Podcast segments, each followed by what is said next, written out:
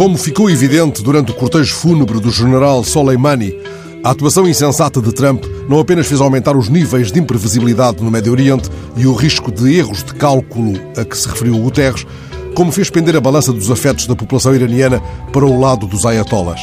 Entrincheirado no Twitter, o errático ocupante da Casa Branca exige agora o fim do impeachment para evitar perdas de tempo no momento em que se declara ocupado e triste.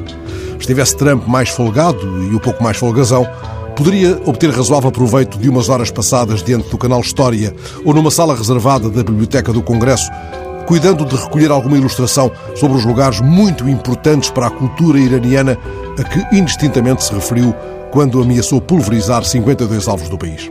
Façamos um pim-pam-pum enquanto Trump se perde no labirinto do maior bazar coberto do mundo em Tabriz ou num dos novos jardins persas classificados pela Unesco em abril de 2015.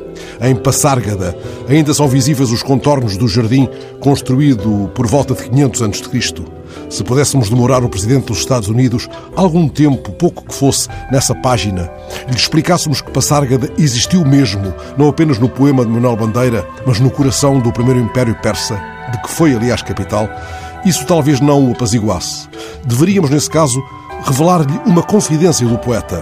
Passárgada foi, também para Manuel Bandeira, uma forma de escapar à tristeza.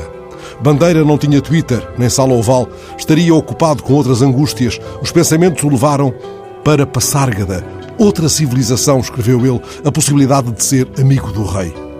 Procurai, conselheiros, na enciclopédia, uma página com anotações sobre Ciro, o Grande, o criador do maior império até então conhecido, aquele que de si mesmo dizia ser rei das quatro extremidades da terra não sobreviveram na sua tumba em Passárgada.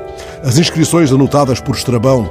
Forasteiro, sou Ciro, o que fundou o Império dos Persas. Não me tenhas rancor por causa da terra que cobre o meu corpo.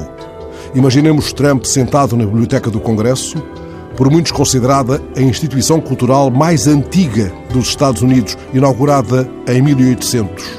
Trump, o veloz, o errático, entrincheirado no Twitter, diante do mapa dos 52 alvos, muito importantes para a cultura iraniana.